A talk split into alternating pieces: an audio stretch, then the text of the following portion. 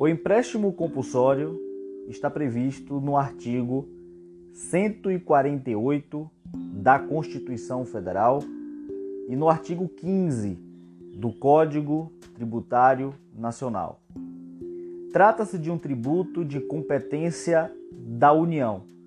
Apenas a União pode instituir o empréstimo compulsório, por meio do instrumento normativo que é a lei complementar.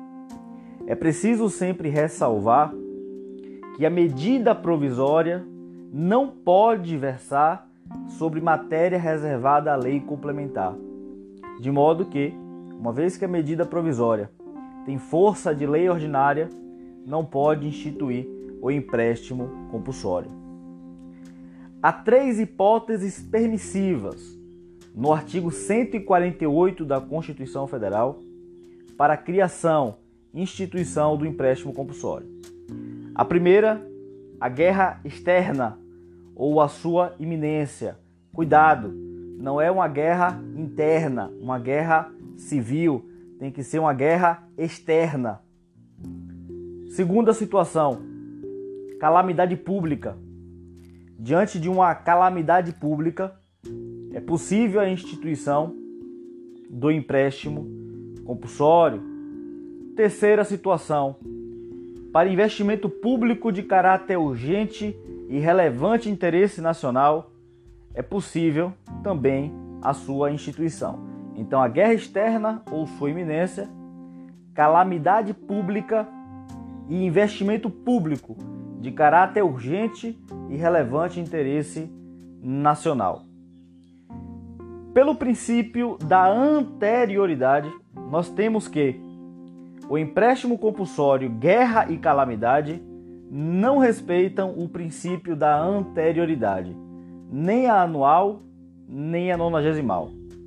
Então, o empréstimo compulsório, guerra e calamidade pode ser cobrado de imediato, enquanto que o empréstimo compulsório, investimento público de caráter urgente e relevante interesse nacional, deve respeitar normalmente o princípio da anterioridade.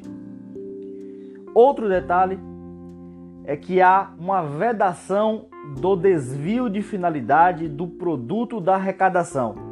Isso você vai encontrar no artigo 148, parágrafo único da Constituição Federal. O produto arrecadado, os valores arrecadados não podem ser desviados de forma que se ele for instituído para fazer frente ao investimento público, os valores arrecadados devem ser destinados para essa finalidade. Se foi arrecadado empréstimo compulsório com a finalidade de financiar uma guerra, esses valores devem ser destinados para a guerra e assim por diante. Eu não posso desviar para outra finalidade.